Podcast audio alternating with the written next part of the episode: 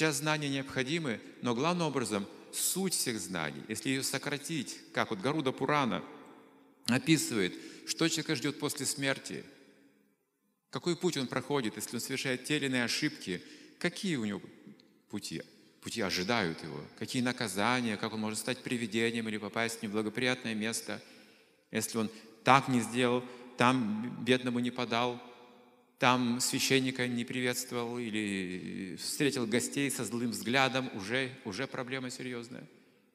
Это недопустимые вещи в ведах, в человеческой культуре, встречать гостя недобрым взглядом вообще. Глаза выклевать, говорит, тебе нужно. То есть есть суровые законы. Где-то прелюбодеяние, где-то что-то еще. И там говорится, чтобы избежать этих вещей, нужно как нейтрализовывать эти поступки – Каждый греховный поступок отпечатывается в форме какого-то страха внутри, фобии какой-то. Как если мы кому-то задолжали, мы боимся этого человека увидеть, потому что он опять подойдет и спросит, где деньги. Если мы кому-то навредили, мы ждем, будет месть, мы страх, страх будет преследовать нас. Поэтому говорится, папа, пуня, грех и добродетель, уравновесь. М? Свои грехи уравновесь добродетелями. И там в Гаруда-Пуране описывается, что нужно делать, какой путь жизни прожить, как еще после смерти наши дети должны совершить специальные обряды для очищения также, потому что мы не все успеем сделать, мы много ошибок совершим волей-неволей.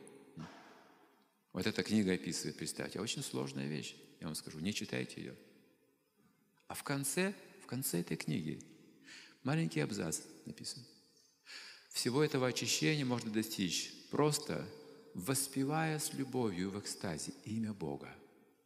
Все правила предписания сводятся к этому. Любой Пураны в итоге. Любой Пураны. Но суть в чем? В чем сложность? Так просто кажется, а вот не просто. Потому что воспевать нужно именно с любовью. А пока есть зависть, это невозможно. Невозможно даже произнести искренне это. Что мне люди подумают? Я стал сектантом или что? У нас что, не ограничение, сразу секта. Водку не пьешь, сектант. Мясо не ешь, о, опасная секта. Сексом ты занимаешься, самая опасная секта в мире вообще. Ну а как же, монахи, для чего это нужно было, когда люди соблюдали целебат, и даже Ганди стал, 36 лет дал обед целебата вместе с женой – у нас, супруга, тоже есть свои ограничения. А иначе как мы будем продвигать свой разум, как мы будем продвигать свой дух? Если мы потворствовать чувствам всю жизнь, то куда же мы придем с вами? Конечно, нужны какие-то правила разум, разумные, добровольное ограничение. Добровольная аскеза не приносит страдания, она приносит счастье. А вот вынужденная аскеза, а, болезнь, вынужденная аскеза, доктор, диета, ой, ну придется.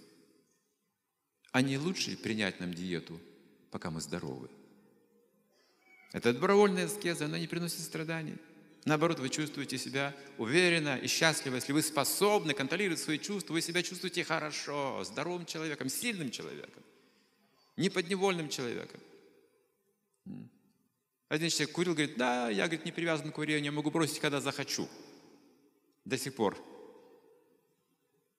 У него не проявилась такая сила желания. Я говорю, а ну-ка попробуй. Я так просто не хочу. Человек полностью опутан своими желаниями бессмысленными.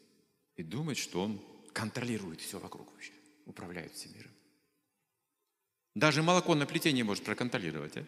Сбегает постоянно. Скажите, плохой пример, правда? А вот я сейчас встану перед этим молоком и проконтролирую, тогда неизвестно, кто кого контролирует.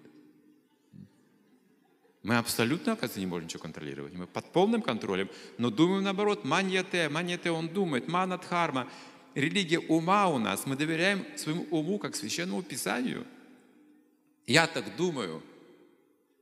Мне так кажется. Это что? Платформа нашей жизни? Это не фундамент. Это сумасшествие. Фундамент дают веды.